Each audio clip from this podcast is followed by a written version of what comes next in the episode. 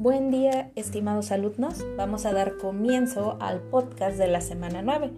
Mi nombre es Hilda Lucano, soy profesora de la asignatura Escenario del Medio Oriente y África en la Universidad Tecnológica de México. Pues bien, muchachos, bienvenidos.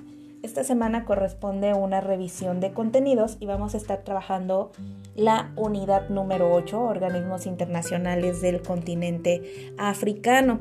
Ya lo hemos estado desarrollando desde la semana pasada, sin embargo, pues a partir de que iniciamos ya la unidad 9, vamos a empezar a profundizar y al finalizar esta unidad pues vas a ser capaz de conocer las generalidades de diferentes organismos situados en el continente africano. Les dejé un pequeño video resumen, les recomiendo visualizarlo porque trae eh, temas muy importantes que también vamos a estar revisando en el examen final. Pues bien muchachos, les platico un poco acerca de este tema, organismos internacionales del continente africano. Como tal, no existe continente en el mundo que no posea pues, sus propios organismos. Incluso África, con todos los conflictos en los que se encuentra inmerso, ha logrado agrupaciones que ayudan a superar la problemática actual.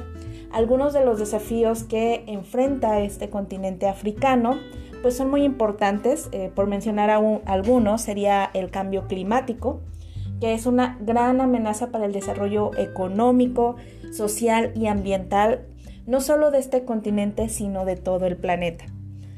Es probable que pues, este cambio climático haga disminuir el rendimiento de los cultivos, aumentar la escasez de agua, que, que ya es un problema existente en África muy muy grave, y también pues agravar la pérdida de la biodiversidad y contribuir a la desertificación provocando un grave problema en el continente. Eh, también tenemos otro problema que es el ébola.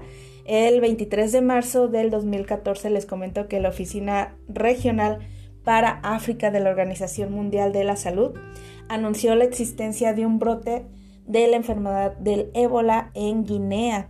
El virus se expandió rápidamente a otros países de África Occidental, resultando en el mayor brote de esta enfermedad desde que se descubriera pues, en 1976, con más de 11.000 fallecidos solamente en África Occidental.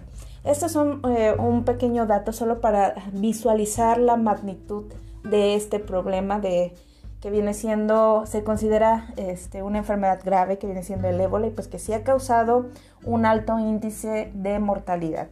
El siguiente problema que vamos a hacer mención es la corrupción. Continúa siendo el mayor desafío a la buena gobernabilidad, al crecimiento económico sostenible, la paz, la estabilidad y el desarrollo en África. Y pues aunque se trata de un fenómeno mundial, la corrupción tiene un mayor impacto en países pobres y en vías de desarrollo como viene siendo África. Pues bien muchachos, esta es solamente una breve introducción.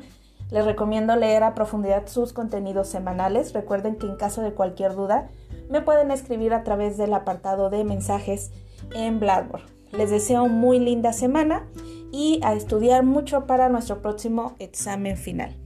Hasta pronto.